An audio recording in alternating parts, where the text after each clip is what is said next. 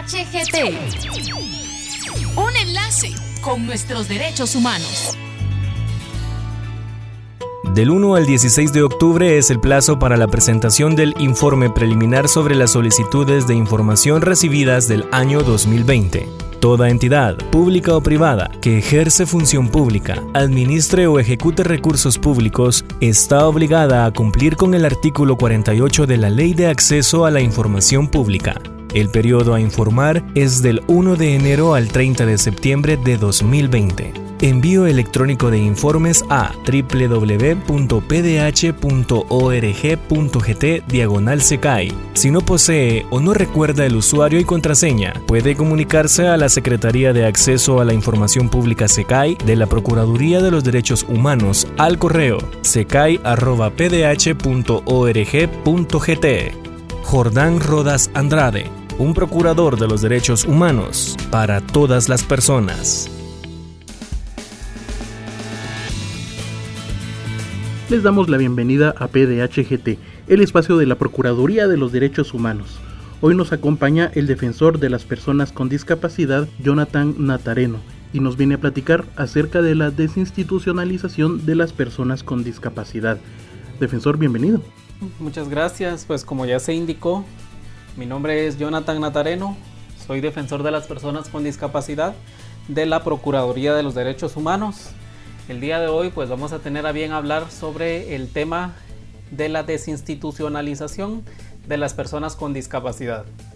Para ello es importante tener en consideración que este tema tuvo especial auge en la primera evaluación que se le hizo a Guatemala el 22 y 23 de agosto de 2016 en Ginebra, Suiza.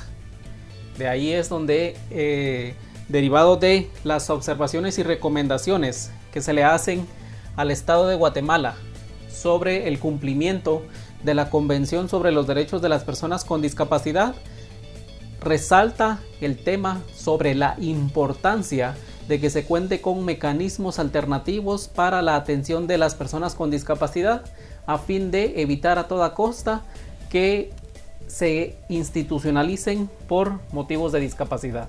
¿Cuáles son los compromisos que tiene Guatemala a nivel internacional eh, siempre en el tema de personas con discapacidad?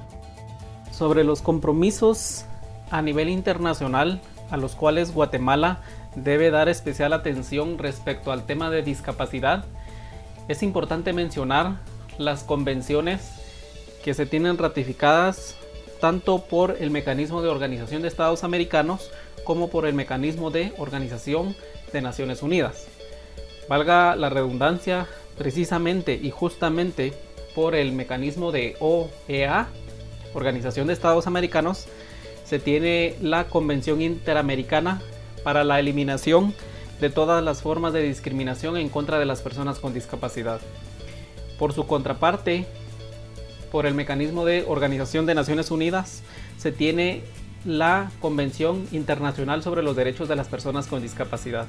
Evidentemente son muchos los compromisos que se tienen, pasando desde el tema de los ajustes razonables, las medidas de accesibilidad.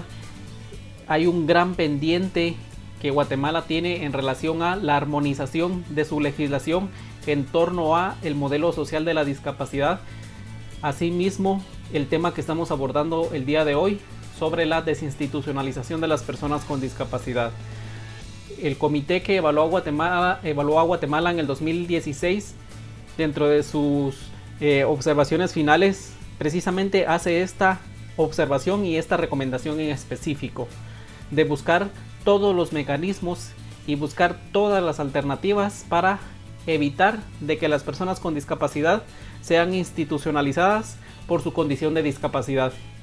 Asimismo, las personas que ya están dentro de una institución que se busquen todas las alternativas posibles para garantizar el derecho a la vida en la comunidad y por ende a la vida independiente. ¿Cuándo fue que se rindió el primer informe de país a nivel internacional respecto al tema de discapacidad? Sobre la rendición del primer informe de país respecto a el cumplimiento y sobre todo a la implementación de la Convención Internacional sobre los Derechos de las Personas con Discapacidad, eh, es preciso mencionar que efectivamente Guatemala ratificó la convención en el año 2008 mediante el decreto legislativo 59-2008. Eh, derivado de su ratificación, Guatemala en el 2011 tuvo que haber presentado su primer informe inicial sobre el avance en cuanto al cumplimiento de la misma convención y a los procesos que se estaban llevando a nivel estado para su implementación.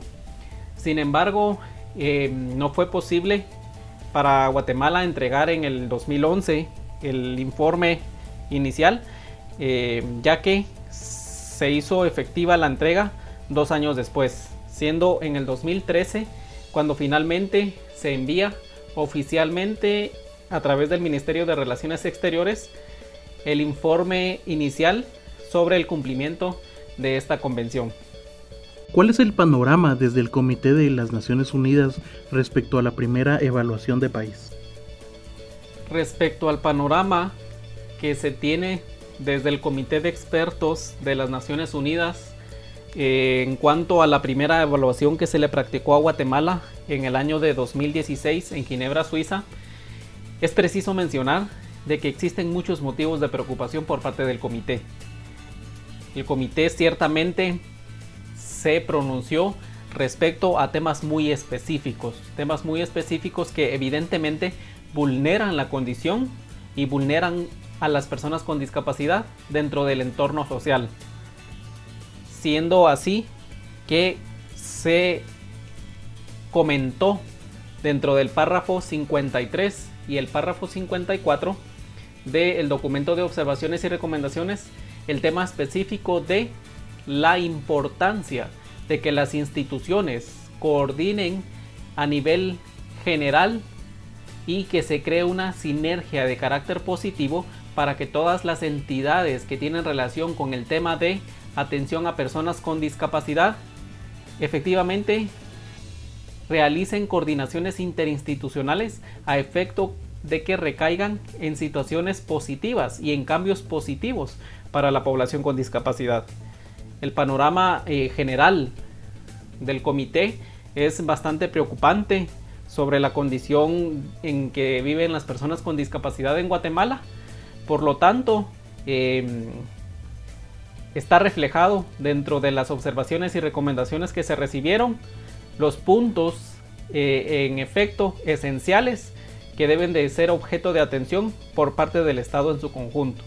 ¿Cuáles son los puntos que resaltan en las observaciones y recomendaciones de la ONU? Dentro de los puntos que resaltan en el documento de observaciones y recomendaciones que el comité le hizo a Guatemala, eh, primeramente creo eh, importante acotar de que efectivamente el documento oficial que se hizo llegar a Guatemala vía Ministerio de Relaciones Exteriores consta de 83 párrafos.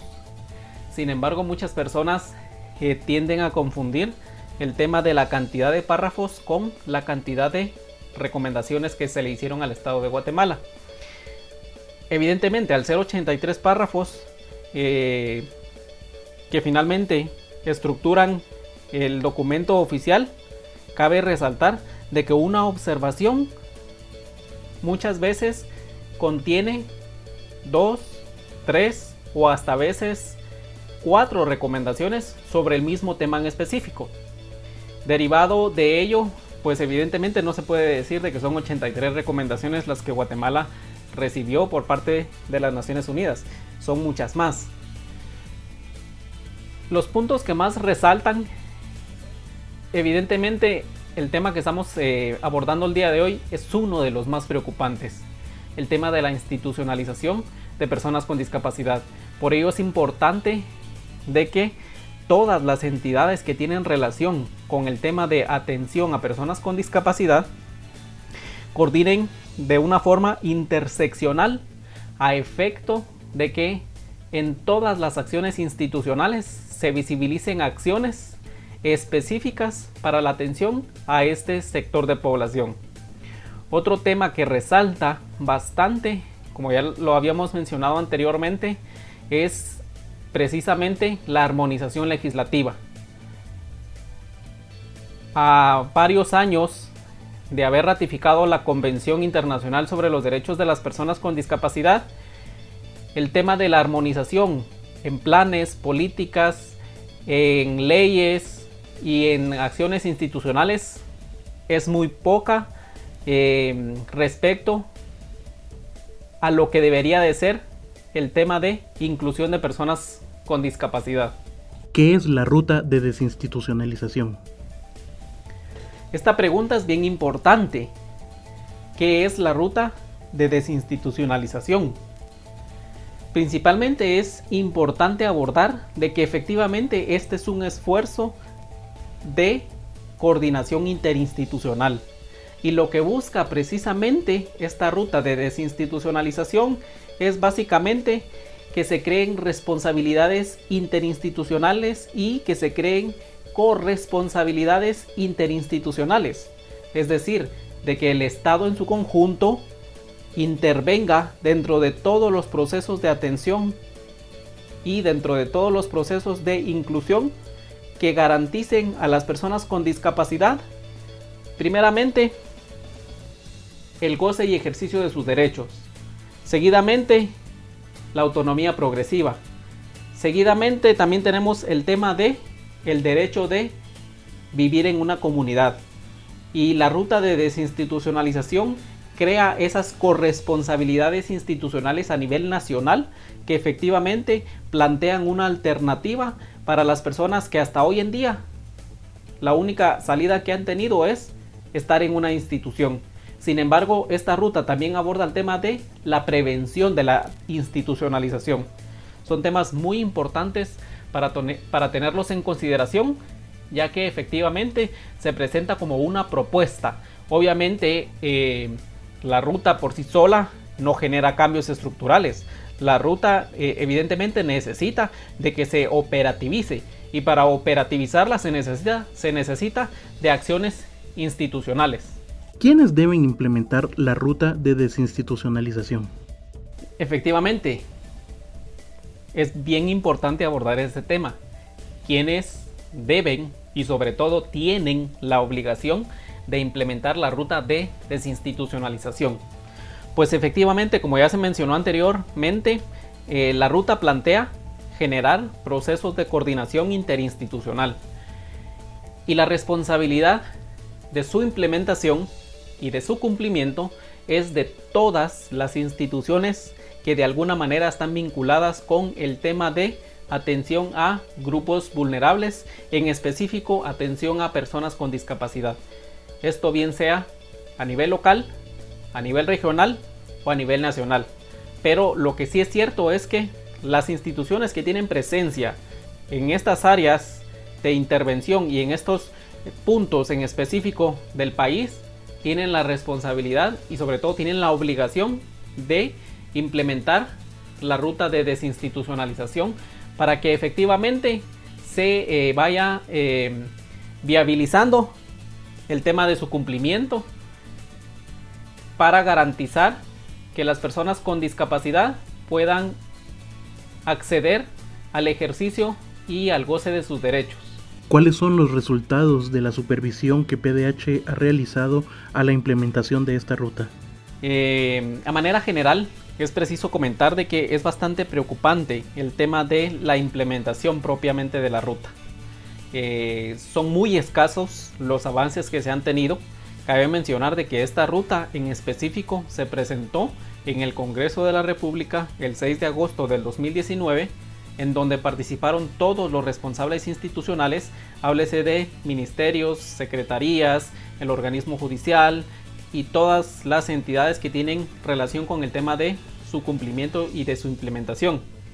Sin embargo, a más de un año de haberse presentado esta ruta, los avances han sido pues bastante eh, mínimos.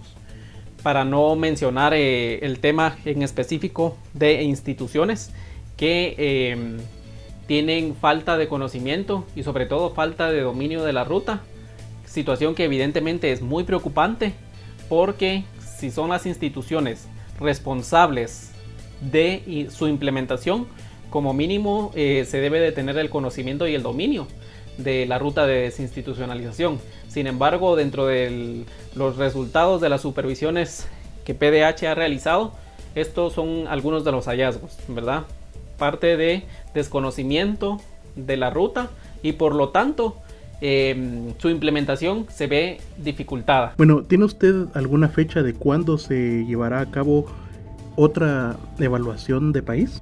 Es importante tomar en consideración que dentro del documento oficial de observaciones y recomendaciones que le hizo el Comité de Expertos de las Naciones Unidas a Guatemala sobre el tema de discapacidad, en ese mismo documento se estableció la fecha de la próxima evaluación.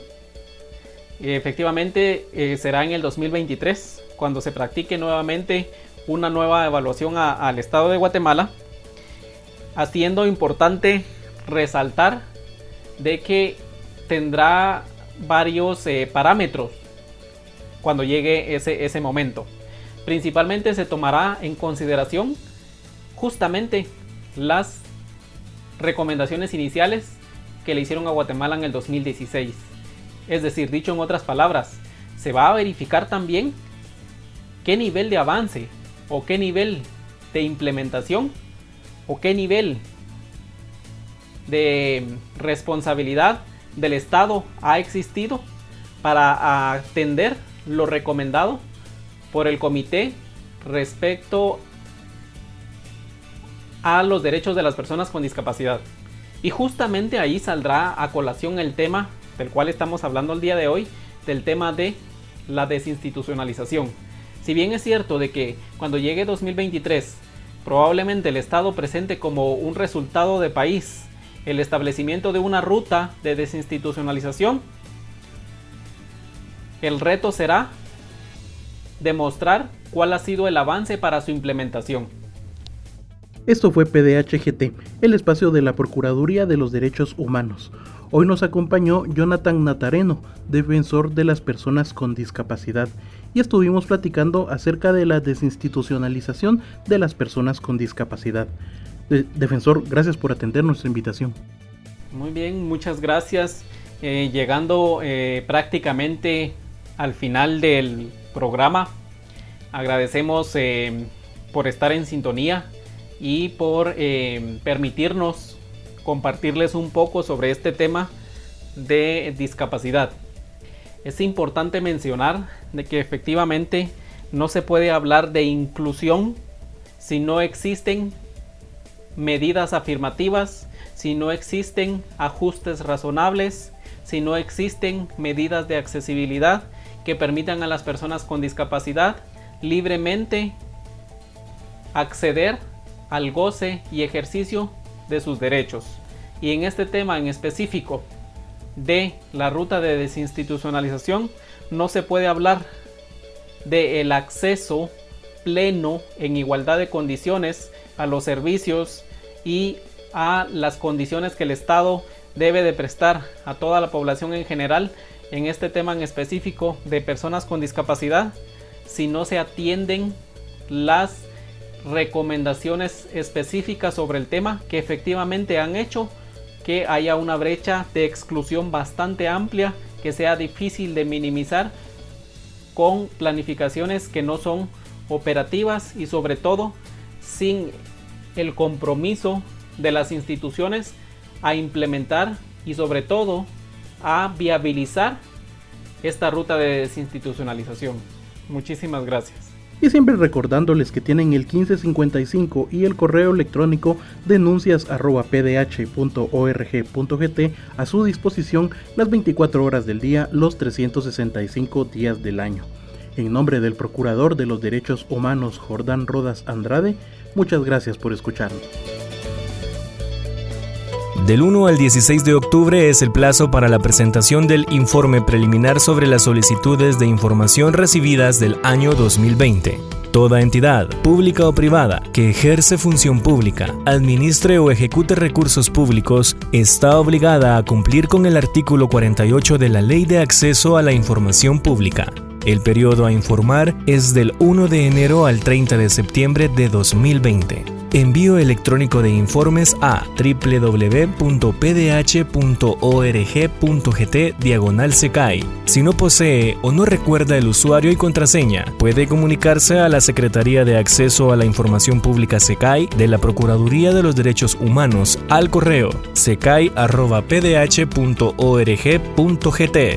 Jordán Rodas Andrade, un procurador de los derechos humanos para todas las personas. Quien capte, transporte, traslade, retenga, acoja o reciba a una o más personas con fines de explotación está cometiendo el delito de trata de personas. La explotación sexual es una modalidad de trata de personas. Denuncia al 1555 en la sede central de la institución del Procurador de los Derechos Humanos o en cualquiera de sus auxiliaturas en todo el país. Síguenos en redes de PDH. Si de salvar una vida se trata, denuncia la trata. Campaña realizada con el apoyo de la Agencia de los Estados Unidos para el Desarrollo Internacional, USAID. PDHGT. Un enlace con nuestros derechos humanos.